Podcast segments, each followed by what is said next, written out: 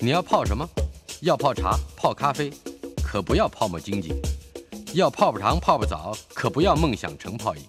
要泡菜、泡饭、泡妞、泡书本，就不要政治人物跟咱们穷泡蘑菇。不管泡什么，张大春和你一起泡新闻。台北 FM 九八点一 News 九八九八新闻台进行的单元科技 Email，黄道环先生在现在不在现场。今天我们访问的是《科学人》杂志的总编辑，已经很久没有在我们节目出现，李家维先生。家维兄，你好。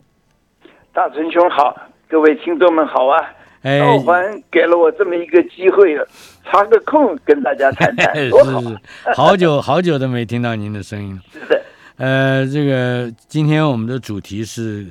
科学人》的八月号，这是非常精彩的一期啊。但是我先注意到一件事情，在目录页，总编辑挂了两位，这这以前没有挂嗯挂过两位，共同总编辑李家维和林一平是吧？是的，可以谈一谈这个背景我老啊。我老了。嗯哼 我们参与《科学人》的创刊到现在，到明年一月是嗯二十年。是同时，明年一月也是我从清华大学退休的时候，是在几个月前就思考，也该在《科学人》这里画下一个休止符，找一位嗯哼新的总编辑。最后，我们找到了交通大学的林一平教授，是，就从八月开始，我们共同担任总编辑，每嗯个月轮流写总编辑的话。明年一月正式交棒给啊哈林一平教授。嗯是，呃，这这我相信有非常多呃科学人从开开办开办创办以来的老读者都会很想念你的。哦，谢谢。哎这个感觉好像真你好在清大还是有一个办公室是吧？可以介我绍在一下 清。大也是明年一月退休嘛，嗯，那么大学里头都面临着空间的问题，呃，终究把原来的旧办公室、实验室转交给年轻教授是应该做的事情。嗯哼但是清大又新盖了一个栋大楼，叫做清华实验室，里头有些空间，嗯所以呢，我到那里租了一个空间，继续在清华大学待着，死赖着不走。来吧，等一等，你要做做实验吗？做有有目目对，标吗？有一些工作还在持续进行，嗯例如呃，在南部屏东推动孤岩卓云植物保种中心的工作，是我感谢这个台泥企业团持续的支持，科技部也注意到这件事情的重要，嗯所以他们主动说：“李教授，你在清大退休，但是还请继续执行嗯植物保种的工作。是，所以我们就有这么一个新据点。我还记得继续植您在植物保种工作上还付出了非常大的代价，很惨痛的代价。有一次是开车是吧？哦，那个是自己闹着玩的，真不好意思，开了一个玩笑，掉到山谷里头 去了。呃不过我福大命大，我觉得一定还有更多很重要的，不管是实验也好或研究也好，等着你去完成。哎，大春，那是二零一七年的十一月，嗯、是，现在三年多，快四年了。嗯，我常常感觉，我就只有三岁多，因为那是一次重 生。嗯，不是，错吧？嗯，呃，而且你你想一讲三岁多，活力、青春，嗯那真真是最好的时候，自动涌现 对对对对，好，接下来我们回头看到这个这一期八月号的《科学人》杂志，呃，第一篇我们要讨论的，我们按照顺序来看好了。呃，第一篇、第二呃第二个题目、第三个题目，前三个题目都跟疫情有关。呃，第一篇文章是庄廷瑞先生的《网上世代》专栏，他的这一期的内文的标题是《全球疫情的回忆》，谈谈这一篇。好，呃，我喜欢这个题目，嗯因为不同的博物馆、不同的组织，想用现代几乎存量无限的图库，是能够把这个时代的重要事情给记录下来。那以前这种工作都是由博物馆里头的研究人员嗯哼一个标本来讲故事，现在数位存档是那么的便捷，所以他们广邀大家把你周边的图片汇聚到一个网站上头，大家共呃同来记录这一个人类史上一个非常。关键性的一次。刚才我听到你播放一个歌曲，到底这是一个终点还是一个起点？嗯在我看，这是人类悲剧的起点呐、是，如何摆脱这个病毒，以及摆脱同时在发生已经沛然成型的全球气候变迁、物种灭绝。嗯，所以我就想，年轻的一代，他们承担的责任重的不得了。嗯我们一起来共同记录这个时代的重要事件吧。是，哎，如如果说呃这个记忆库会是一个全人类共有的，那么在台湾的我们有什么样的呃机制或者是一个一个设计，能够哦进入到这样的一个呃台湾保存历史联盟博里物面？馆还嗯跟十岁文化他们发起了这么一个图片的收集网。啊大，家可以在那里注册，然后就把你自己认为有意义的图像就储存上去吧。是，呃，呃呃，我觉得每个家庭自己也可以自己建立这个时代的相簿啊。以嗯，往我们到各地旅行，留下了很多纪念照，但是过去这一年半，谁到哪去旅行啊？是出，国不行了，国内有一些限制，不嗯过哼产生了一些特殊的照片，好好留着。哎，所以我们再重复一次，台湾有这个中央研究院资讯科学研究所，以及国立台湾历史博物馆，还有十岁者，十岁就是米勒那张画的那个十岁，十岁者文化共同发起的 COVID-19 图片搜集网，这是庄廷瑞先生的网上世代专栏。另外有一篇大文章，这篇文章非常值得仔细谈谈。呃，AI 设计精准的抗疫蛋白。Hello，嘉维，是啊，你想想看，最近大家谈论的话题都在疫苗，对，基本上不谈药物，因为面对新冠疫情还没有有效的药物出现。嗯哼，面对疫苗，大家期盼着打，但是又知道成功的机会也不是很高。嗯第一个，我们有疫苗的窘境，是，数量不够；再来一个，打了疫苗似乎也抗不了那些变异的病毒。嗯人哼，类的前途在哪里呢？我读了这篇文章，信心就油然而生。哦，因为在这疫情中，很多实验室都关着门。你想想看，冒着多大的危险到大学、到研究所去里头继续做研究，这是一件很困难的事情。是，不过，基于过去长期医学的进步跟热忱，我们看到了世界上有多少重要的新的研究成果出现。嗯这篇文章讲得很清楚，它一个是谈截然不同的疫苗的研发，嗯，另外一个是谈精准药物的开发。是，呃，你要我继续多谈一下这个事情对吗对，对，我觉得太好这了个呃我我完全是外行，嗯，尤你其哎不要再客气。来，我说讲，我们现在的疫苗，不论是嗯啊、高端，或者是莫德纳，或者是辉瑞，是，基本上都是用病毒表面突起的那个叫做棘蛋白嗯来做设计的理念。是，那 mRNA 病呃的疫苗呢，就是把做那个棘蛋白的呃遗传因子打到我们身上，然后让我们自己做出那个棘蛋白，我们的免疫系统对着棘棘蛋白产生抗体来来防御自己，所以这是一个概念。嗯嗯哼，那么高端的这是把这个棘蛋白给合成了以后，制造了大量打到我们身体里头去。棘蛋白是病毒表面的突起，嗯哼，它的变异就在这个棘蛋白上，所以突变经常在这里发生。我们用它做产生抗体的疫苗，那当然，只要有突变，这疫苗可能就生就失效嘛。嗯，但是病毒有一个它绝对不改变的地方，嗯就是棘蛋白的末端藏着的一个小小的区域，那个是跟我们身体的细胞结合的地方，哦那，个区域是不能变的。嗯它哼，只要变了，它就跟我们的细胞不能相认了。嗯那哼，这一来，它就失去了感染我们的能力嘛，是不是？是是，所以，真正最理想的疫苗应该是针对那个棘蛋白的末端隐藏的那一个结合区来设计。嗯哼，那年轻的这个刚刚拿到博士学位的呃新的研究员，他们用 AI 设计呢来开发出一种新的微小的颗粒，这颗粒的表面嗯，有很多非常小的分子，啊这个分子就是精准的可以跟这个肌蛋白隐藏的那一个小点啊结合区能够对应的，是，把这个合成的小颗粒打到我们身上，嗯哼，我们就会很快的制造出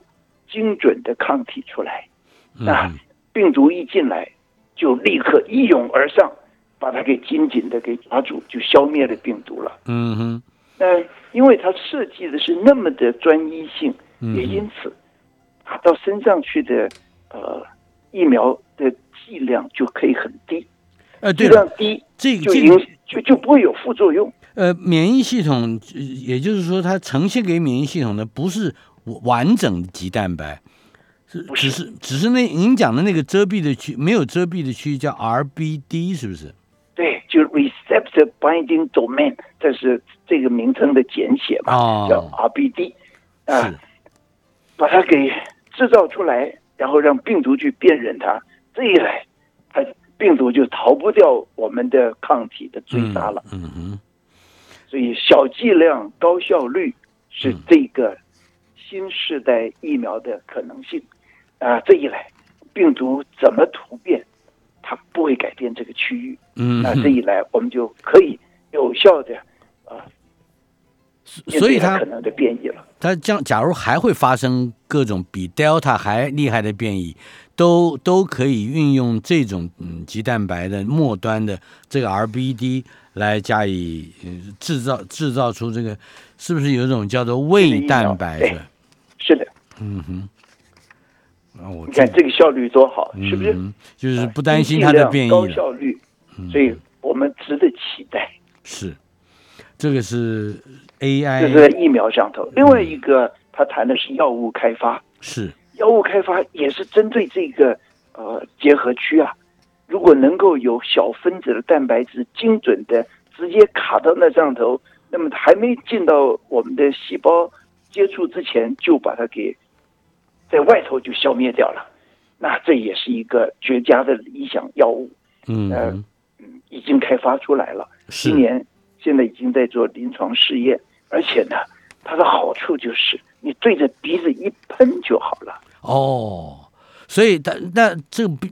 刚才讲的第二种，这个喷鼻子的这种方式这，是药物，药不是物疫苗不是疫苗，嗯哼，对，是嗯，它便宜，而且呢，它稳定。呃，这个药物就好像呃干燥了，你放多少年也不会坏，需嗯要的时候对鼻子喷一下就好了。是，那病毒如果有任何变异继续发生的时候呢，制造出新的小分子来应对它也是很快的。所以，它怎么改变，我们都容易的做出新的药物来精准的对付它。嗯啊哼，，这个这个看起是来就有希望。嗯哼，看起来是蛋白质工程的一个非常崭新的纪元啊，是的，我注意到嗯这期《科学人》用整页的篇幅来介绍这个领域里头的一个年轻人，嗯，他两个手抱在胸前，蛮威风的，啊叫曹龙兴。是曹龙兴他，是美国华盛顿大学的一个蛋白质设计研究所的年轻研究员嗯。后来我查了他的背景，他是大陆天津大学毕业，啊在中国科学院拿了博士学位，就到华盛顿大学去做博士后研究，是，大概四年崭露头角，变成了这个领域的先锋。嗯那我就好奇这个人这么能干，他到哪去了？哎呦，他回大陆去了。今年八月一号，他变成西湖大学的嗯呃的教授了，嗯呃，被延揽回去哼，是，呃，期待他能够继续的发挥他的潜力，嗯曹龙兴啊，可以注意这个人，在将来学术界的嗯应该是一个新秀吧，嗯应哼。该很有潜力的。它就是这个抑制感染使用这个直接喷进鼻腔发挥效果的药物的人嘛，啊，他主要的研究，嗯哼，好，这个是 AI，英雄出少年，嗯哼，哎，为什么这也叫 AI 的设计呢？啊，因为要了解那个病毒结合区也就是跟我们细胞结合区的立体构造啊是一个关键。有了立体构造之后，设计药物去跟它做精准的结合，那首先要知道它的立体构造是如何。嗯，那么以前想知道一个蛋白质的立体构造，经常要很多年才可以完成一个工作。嗯哼那现在呢，用那种呃深度心智的设计，你知道下围棋呃能够打败世界第一高手的，嗯都是用这种呃设计方式来演练出来的。是，那么他们可以在短短的几个小时就可以把那个蛋白质的立体构造给清楚的解读。嗯嗯那过往都是一个博士学位的呃基础，现在几个小时就可以完成了。嗯那嗯这一来，呃，这设计出的药物可以精准的对付那个立体构造。是。呃，所以这是 AI 嘛嗯，深度心智的一个应用。二零一九年到二零二零年，我记得一个就是差不多一个秋冬到春天的时间，那段时间在台湾的媒体上不断的有各方面的人物，呃，包括政治人物以及专家，都说，呃，药药物以及疫苗的开发旷日费时啊，很久的时间。可是看起来好像，呃，科学界尤其是就是研究界，呃，可以比比我们原先能想定的时间要快得多啊。这个感谢过往这一二十年在医学上头的研究的投入嘛。嗯你哼，知道以前一个药物从要差不多平均十几二十年的开发，需要有几十亿美金的投入，那么现在呢，几个月我们就嗯呃达成了过去做不到的事情。是。接下来我们还有一篇文章，也跟新冠病毒的突变有关。呃，这篇文章的题目叫《新冠病毒突变逃脱秀》，或呃，这个作者叫黄聪宁，是马街医院儿童医院，呃，这个马街儿童医院儿童感染科的主治大夫。这篇文章可以为我们介绍一下吗？好啊，他当然就重点在介绍现在各种我们听到的阿尔法、德尔塔之类的嗯新的变异到底变异在什么地方，是怎么产生的，呃，如何造成更高的感染率等等之类的，嗯这些我在我们在很多地方也都呃多少接触到。是，我要指出这里头有非常重要的一个立论，嗯他就说，嗯，你看看打了疫苗嗯还会感染，是，但是呢，他不会重病，他不会死掉。嗯哼，这是现在你在美国、英国到处看到的明确案例嘛？是不是？美国一天还有十几万人感染，嗯但是呢，死掉的人不多啊，大幅减少了。是我，们台湾死那么多人，差别在什么地方呢？嗯差别就在于清楚的知道那些疫苗它能够造成什么样的效果，也就是刚才谈到的是抗体，哎，抗体是追杀这些病毒，嗯哼，就好像我们家被入侵了。嗯啊，或者我们国家被入侵了，呃呃，匪军在街道上头巡逻，嗯呃，我们一个一个把它给射杀掉。嗯，但是如果哪一个入侵部队进到一个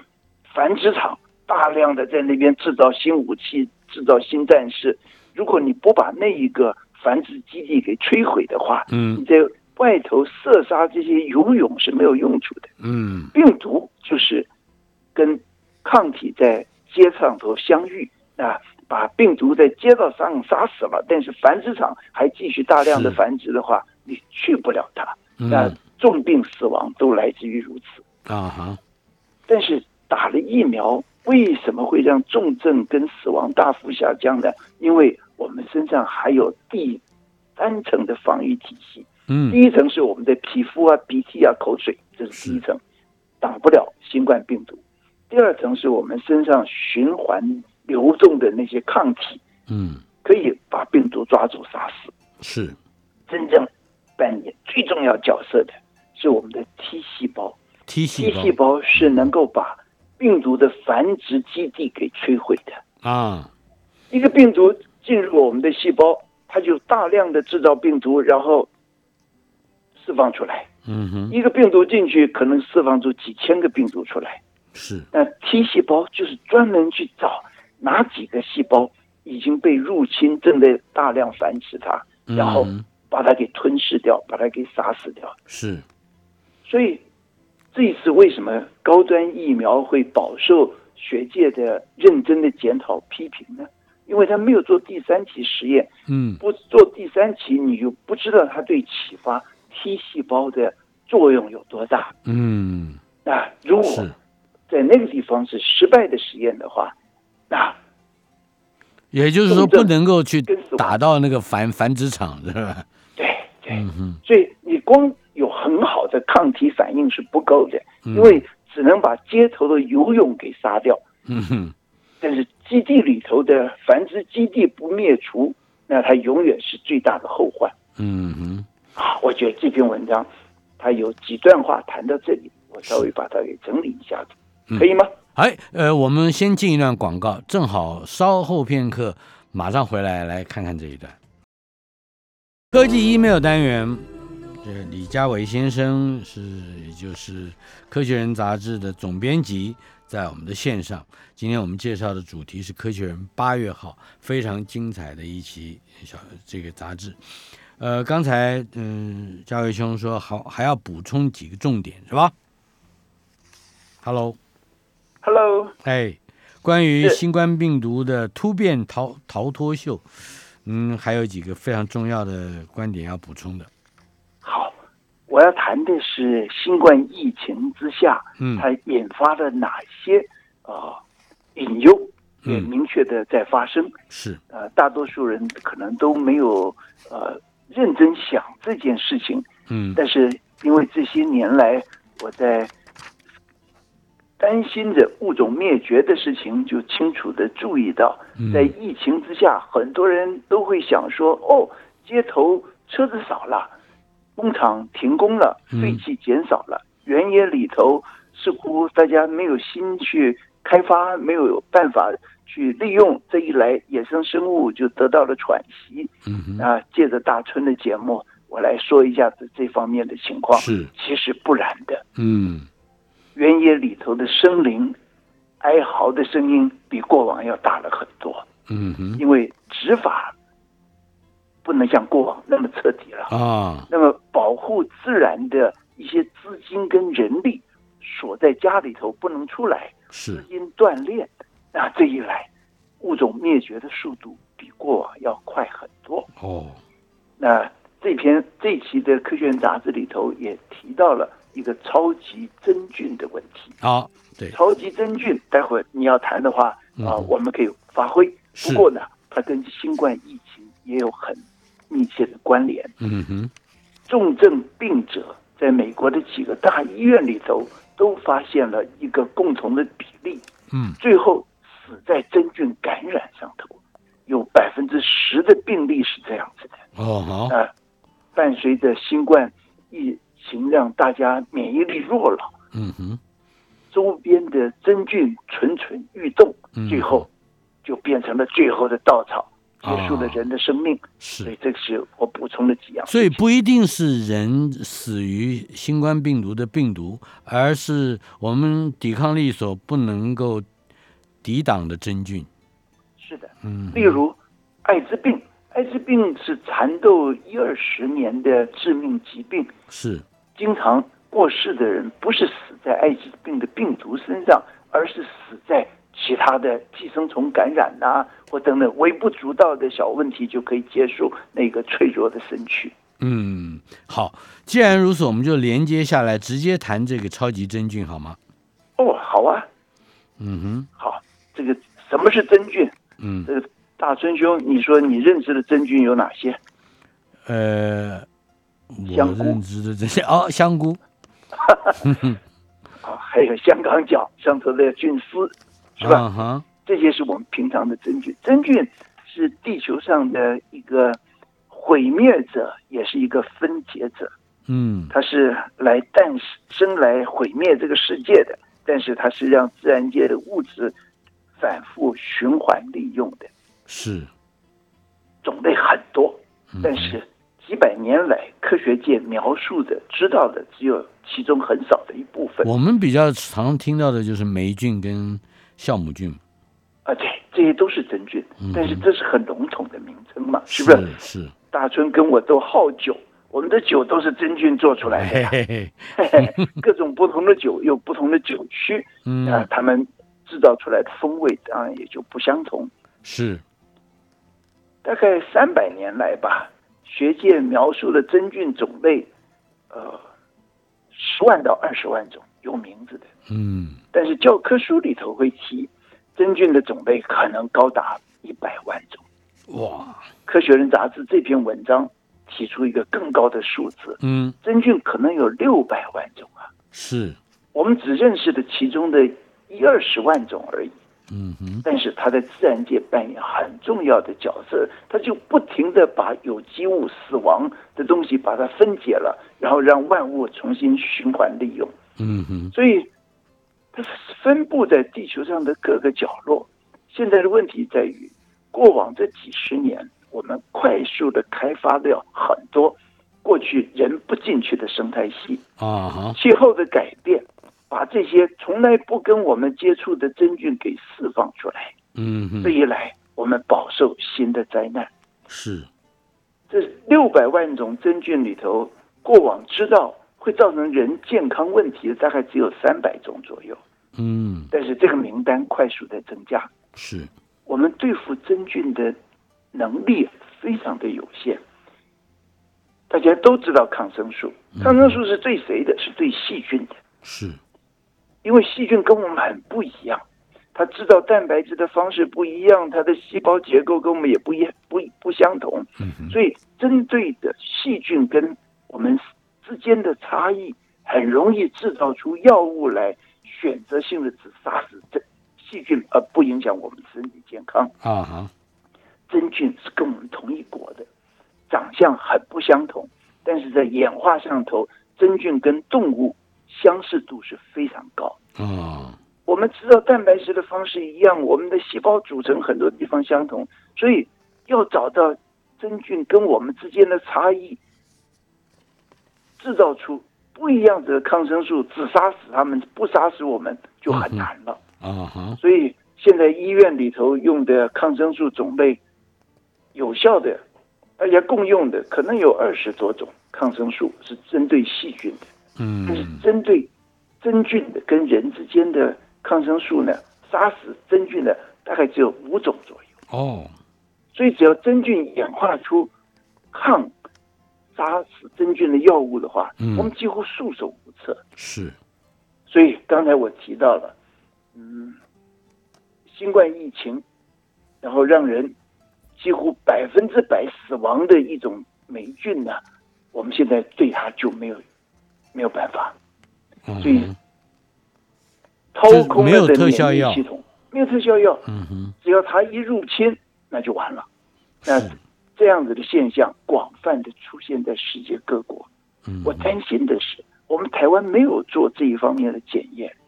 人死了就死了，火化吧，埋了吧，嗯哼，没有认真去了解他到底最后死在什么原因上头。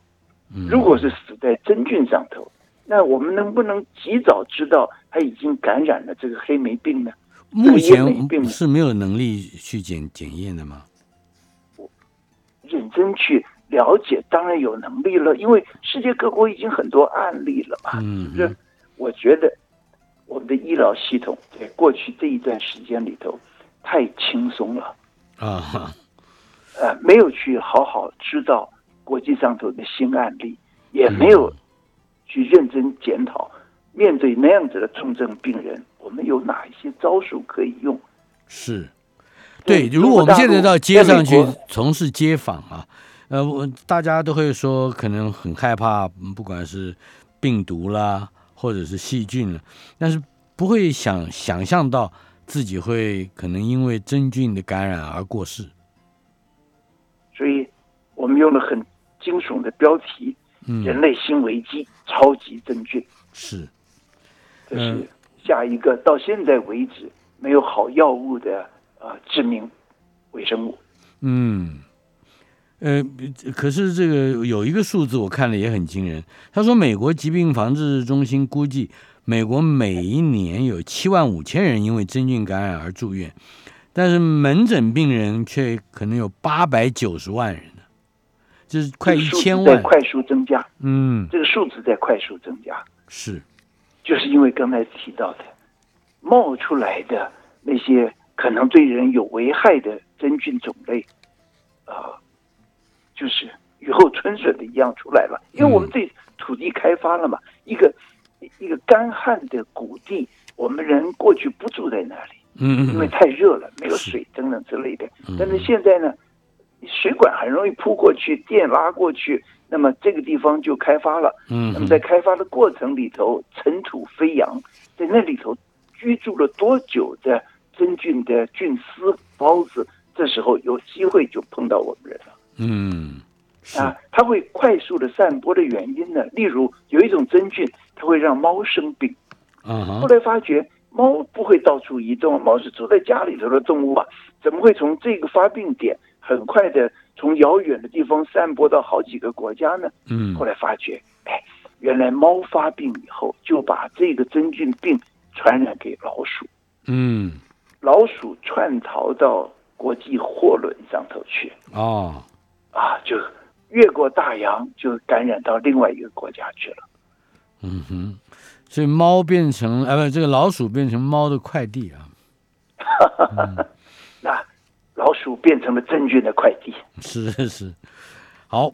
这是真菌。呃，您您刚刚呼吁说，我们应该医学，不管是医学界或者是个人，都应该更注意。我们有哪一些可以注意或防范的方向？可以简单的说一说吗？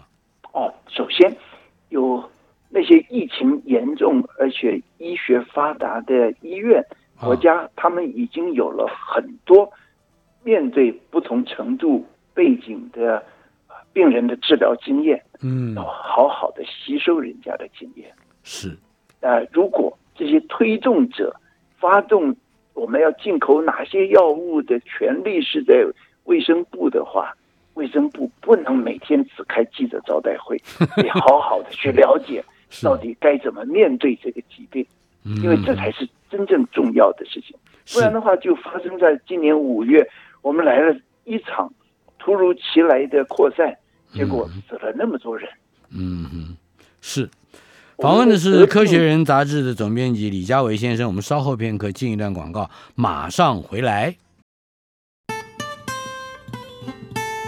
台北 FM 九八点一 News 九八九八新闻台，八月三十一号星期二，科技 email 单元，李嘉维先生，《科学人》杂志的总编辑，在我们的线上。今天探讨的对象就是《科学人》杂志八月号。刚才提到了，在全球嗯差不多高达六百万种的真菌之中，已经知道会引起人类疾病的这种真菌就有三百种以上，而地球人每个人每天至少要吸入一千个真菌的孢子。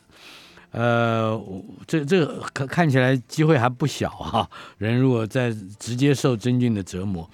呃，跟真菌如何共存，我们下一个结论好吗？持续的科学研究，嗯哼没有好的办法来选择性的除掉真菌的危害的话，那么我们将来的健康前途是堪虞的。嗯这个事情很难，因为真菌扮演着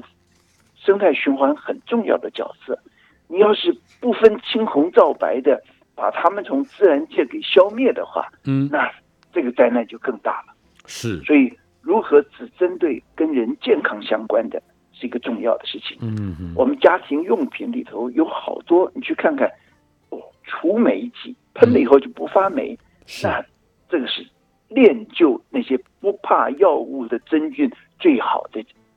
媒介了。嗯哼就是我们一直在筛选出有强力抗病性的真菌出 来，而且跟我们一起生活。跟我们一起生活吧。 是你杀了它，回头它就来消灭我们对。你刚刚讲的这个，您刚刚讲这个这个这个机器的这除霉的机器，就好像是他们的练兵场一样啊。就是这个意思。嗯哼，好的，我们还有一个题目，我也非常期待，那就是益生菌。啊，益生菌拯救珊瑚，这是很有趣的，呃两个我无法想象在一起的题目。过去我们是把益生菌当药丸吞到肚子里头去是，是不是？我们肠子里头有那么多维生物住在里头，是有一些是特殊对人身体好的。如果增加了这些细菌的族群，选对对的种类的话，哎人的健康是可以预期的。嗯哼，那为什么用到珊瑚上头呢对？我先回顾一下子，大概在四五年前，《科学人》杂志有一篇文章，叫做《珊瑚礁五十计划》。嗯那这个，呃，我稍微说明一下，是国际上头的珊瑚礁学者有几个共同的结论。第嗯一个，珊瑚礁对于海洋生态的重要性是无可可以比拟的，嗯因为有那么高比例的生物是住在珊瑚礁区。是如果珊瑚礁消失的话，整个海洋生态会重新洗牌，就不会是我们喜欢的样子了。嗯第二个事情是，随着海水温度的上升，随着海水的酸化，这些珊瑚的未来是不可预期的。嗯他们认为要改变气候来拯救珊瑚礁，这个希望是渺茫的。嗯哼世界上珊瑚礁分布在热带海域里头，好多地方都有。最后，国际学者有一个共识，嗯我们守住五十个地方，保住它不衰败，是或许是最后可以采取的方式。嗯哼所以，这珊瑚礁五十呢是这样的一个背景。啊哈时过四五年，重新检讨，守住这四五十个地方的机会都不高了。哦所以我们必须有一个很不一样的方式来拯救珊瑚。嗯哼那么，在沙乌地阿拉伯有一位女性的科学家，她提出了用益生菌来救珊瑚吧，嗯因为他们的实验结果发觉，把珊瑚礁附近生活的海水里头的细菌，把它给培养出来，嗯有一些对于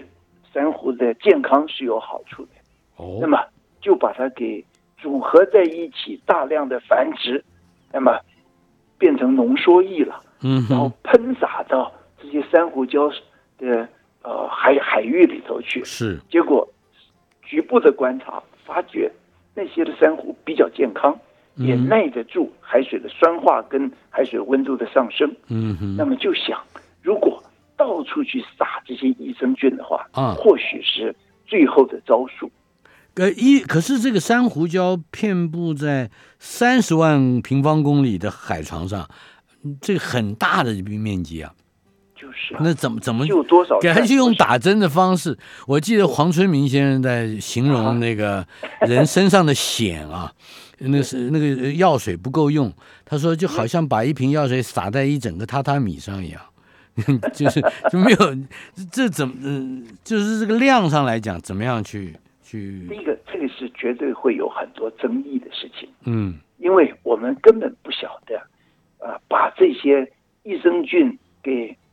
撒到海水里头去，对其他的生物影响会是如何？嗯现在只知道对珊瑚是好的，但是珊瑚有很多很多种类啊，嗯是选择性的好还是专一性的好，不知是道。是那也不晓得对海洋里头的其他的鱼啊、其他的螃蟹啊、虾子啊有好有坏，我们也不知道。嗯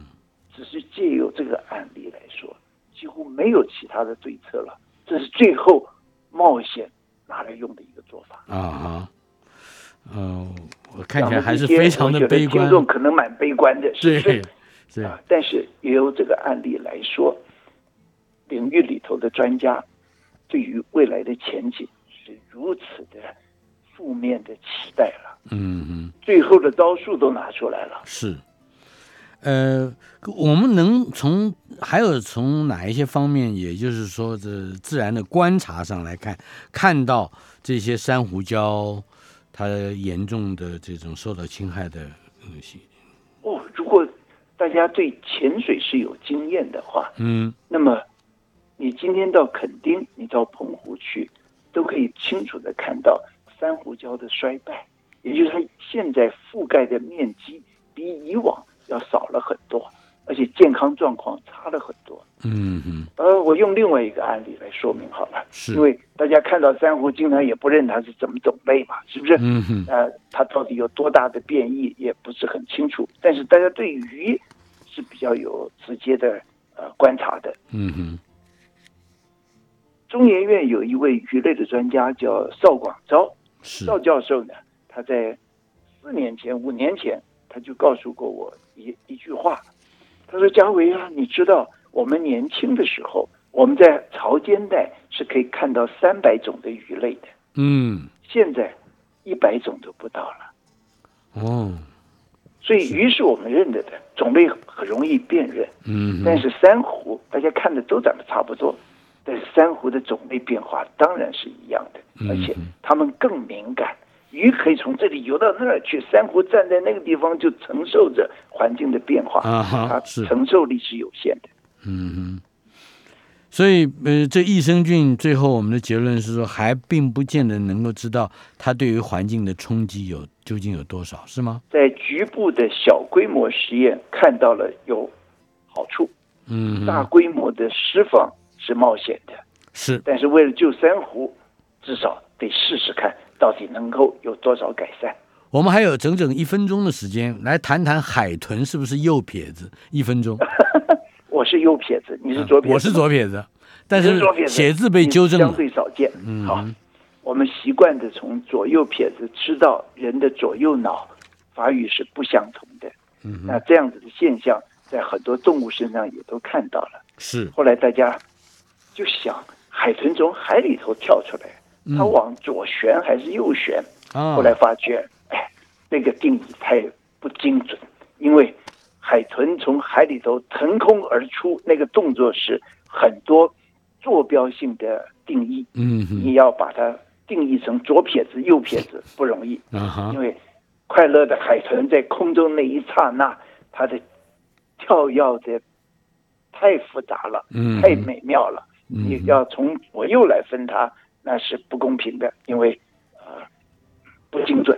嗯哼，那我们时间到了，下一次再说吧。好的，